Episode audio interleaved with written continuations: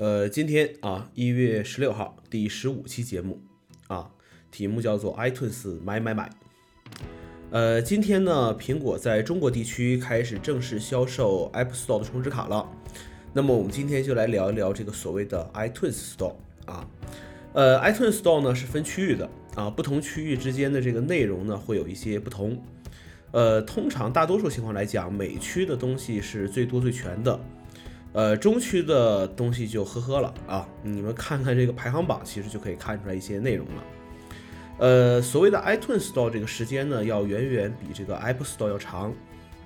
最初这个 iTunes Store 呢，主要是呃来贩卖一些这个音乐呀、电影啊、电视剧集啊这些东西，来给这个当时的 iPad 这种产品来进行使用的。呃，之后啊，二二零零七年有了 iPhone 之后，到零八年的时候，苹果就又出来了一个 store，叫做 App Store 啊，程序商店。那么这个程序商店呢，主要是来为 iOS 设备提供应用程序的商店。那么之后呢，苹果又有了 iBooks 啊，那么这个看书的这个程序，那么自然就会有一个 iBook Store 来进行图书的一个购买。那么我们要知道的是，我们去买程序的 App Store 其实只是 iTunes Store 的一个。啊，子集而已，啊，当然了，呃，你在你的 iOS 设备上会看到有一个 App Store，还有一个 iTunes Store，呃，当然了，这两个东西是平级的这么一个关系。现在在这个新版的 iTunes，啊，当然了，我也知道很多人根本可能连 iTunes 都都不用，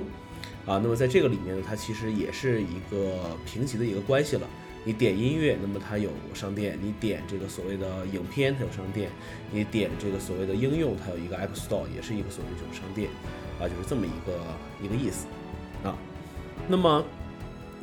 ，iTunes 上呢，我们可以去购买这个音乐、视频，就是我们所谓的电影啊、程序啊、电视剧集。呃，曾经在很短的这个时间内啊，呃，我们中国区啊也可以去购买音乐、视频和图书啊。然后呢，就就没有然后了啊。呃，从有生之年系列变成了喜大普奔的系列，然后又变成了有生之年的一个一个系列。那么这个是基本现在的一个购买的一个情况啊。呃，那么说说聊聊我自己嘛啊，现在我自己主要使用这个账号呢有两个，呃，一个是 iCloud 账号，是中国区的。那么这个是因为你每个月去扣这个扩容的费用的话，绑一张信用卡还是比较比较方便的啊，比较方便的。那么，呃，我并不会用这个账号去购买一些这个程序类别的一个东西，就是每个月 iCloud 的一个扩容而已。那么还有一个这个港区的账号啊，而香港区这个账号呢，之前啊也是中国区的。那么，呃，为什么要把这个账号转移到港区啊，或者是其他的一些区域？比如说，呃，有些人用日区的账号，有些人会用一些美区的账号，为什么会这个样子？那么转换之后会有一些什么样子的影响啊？先说一些原因吧。呃，对于我来讲呢，最主要的原因是因为音乐的一个问题啊。之前也聊过，我说我现在呃也不太喜欢这种流媒体这种形式，还是喜欢把音乐直接下载下来，呃才感觉好一些。呃，之前的操作呢是在电脑上去下载音乐，然后呢再同步到这个手机上去。但是现在的这个主力设备变成了这个 iPad 之后，这个操作就非常繁琐了啊，因为。你电脑上要切换账户，切换到香港区，然后去下音乐，下完音乐之后呢，再把电脑账户切换回中国区，把音乐拷进去，然后再给设备去同步，整个这个过程就会显得非常的这个繁琐啊，非常的繁琐。呃，所以说那就把整个账号就切换到了这个港区。呃，还有一个原因就是其他的一些区域有一些软件是中国区所没有的。呃，这个对于我自己来讲的话，主要就是像 Adobe 系列啊，Google 系列有很多这个软件在中国区是没有的。那么怎么办呢？那就转区呗啊！当然了，转区也是有麻烦事儿的。比如说，呃，这个账号呢，你修改一下这个地址之后呢，那么它需要重新去验证这个付款的方式。那么你就需要有一张香港本地的一个信用卡，呃，国内的双币信用卡是用不了的啊，必须是香港本地去发行的。呃，那么幸好有这个万能的淘大淘宝，找一张虚拟信用卡还是很简单的。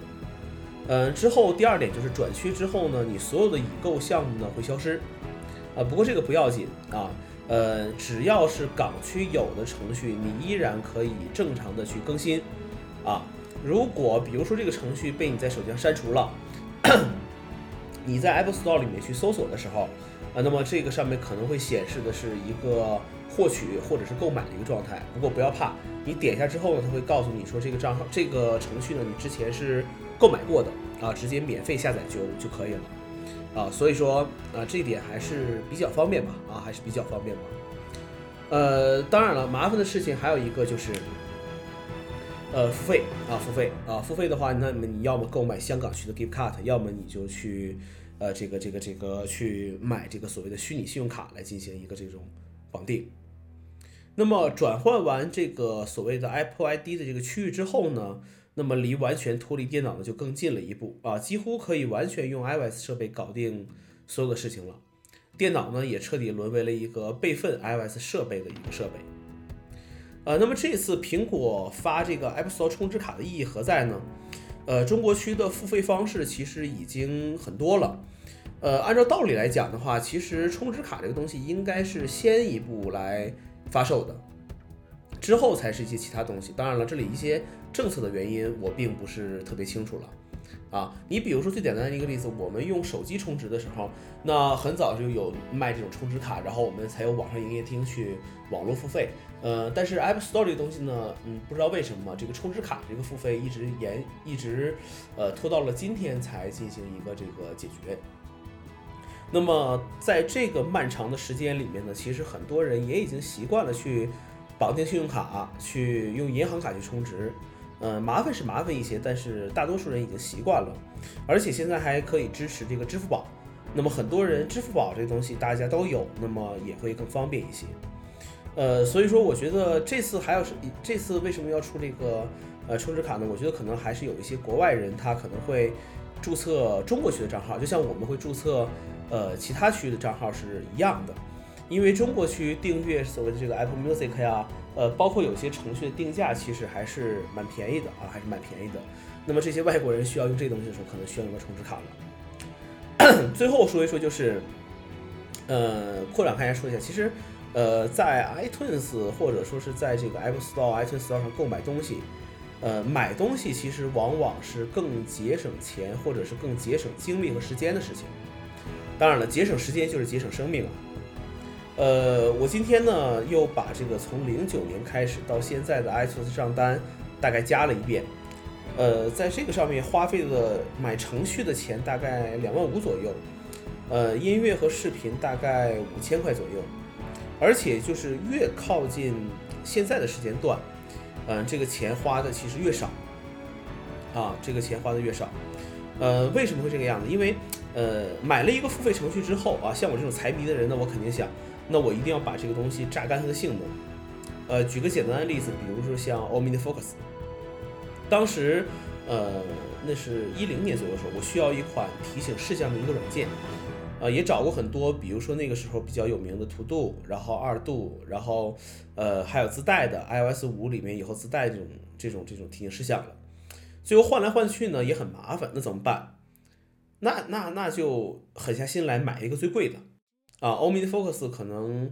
当时当时买起来一套一整套也得小一千块钱了，那就买一个最贵的。呃，买一个最贵的之后呢，那你就要研究这个东西是呃怎么才能更好的去使用这个程序。你也不会轻易的说我就换一个程序不用了，因为你毕竟这东西花钱买的嘛，啊花钱买的嘛。呃，所以说从这一点上，我总结一个经验就是。呃，买程序的第一个原则啊，能买付费的就不要去用免费的。而且，如果这个程序有同类的同类型一些程序，比如说这种代办事项这些程序，那就买一个最贵的啊。这点几乎是没有什么太错的一个呃一个一个一个事情啊。